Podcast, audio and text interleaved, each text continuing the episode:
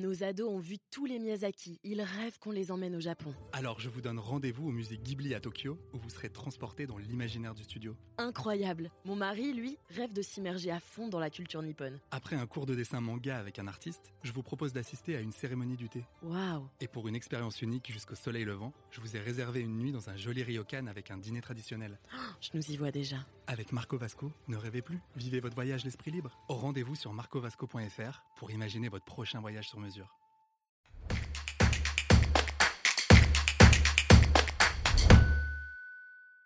Mon voisin a-t-il le droit de mettre un autocollant d'entreprise sur sa boîte aux lettres? Vous écoutez un podcast imaginé par Le Particulier, le média de référence pour mieux connaître vos droits au quotidien. Aujourd'hui, nous répondons à la question de Benjamin qui vit dans un immeuble en copropriété. Il constate que son voisin a mis un autocollant d'entreprise sur sa boîte aux lettres. Il se demande s'il en a le droit. Alors à vos droits? Prêt Partez Tout dépend, Benjamin, s'il s'agit ou non de la propre entreprise de votre voisin. Si c'est le cas, il a parfaitement le droit d'indiquer le nom de son entreprise sur sa boîte aux lettres et de faire envoyer son courrier à son adresse personnelle. Qu'il soit commerçant ou artisan, il peut utiliser son logement comme adresse de l'entreprise à condition d'en informer son propriétaire ou le syndic de l'immeuble.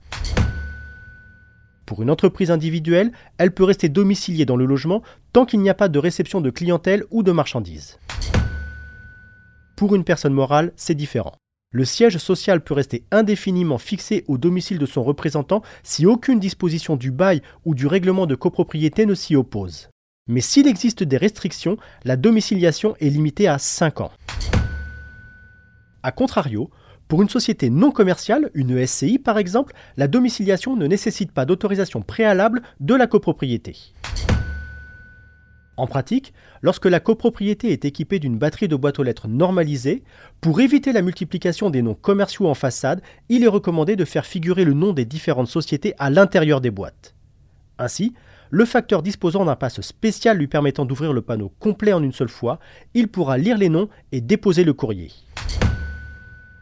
Enfin, si l'autocollant fait la publicité d'une société qui n'appartient pas à votre voisin, vous pouvez agir auprès du syndic de l'immeuble pour demander son enlèvement. En copropriété, l'enfer c'est les autres, alors évitons que cela ne descende jusque dans le hall de l'immeuble. Je suis Arnaud Saugera, journaliste au particulier. Merci d'avoir écouté cet épisode. Si ce podcast vous intéresse, vous pouvez également retrouver toute l'actualité patrimoniale sur notre site leparticulier.lefigaro.fr. Nos ados ont vu tous les Miyazaki. Ils rêvent qu'on les emmène au Japon. Alors je vous donne rendez-vous au musée Ghibli à Tokyo, où vous serez transporté dans l'imaginaire du studio. Incroyable. Mon mari, lui, rêve de s'immerger à fond dans la culture nippone. Après un cours de dessin manga avec un artiste, je vous propose d'assister à une cérémonie du thé. Waouh. Et pour une expérience unique jusqu'au soleil levant, je vous ai réservé une nuit dans un joli ryokan avec un dîner traditionnel. Je nous y vois déjà. Avec Marco Vasco, ne rêvez plus, vivez votre voyage l'esprit libre. Au rendez-vous sur marcovasco.fr pour imaginer votre prochain voyage sur mesure.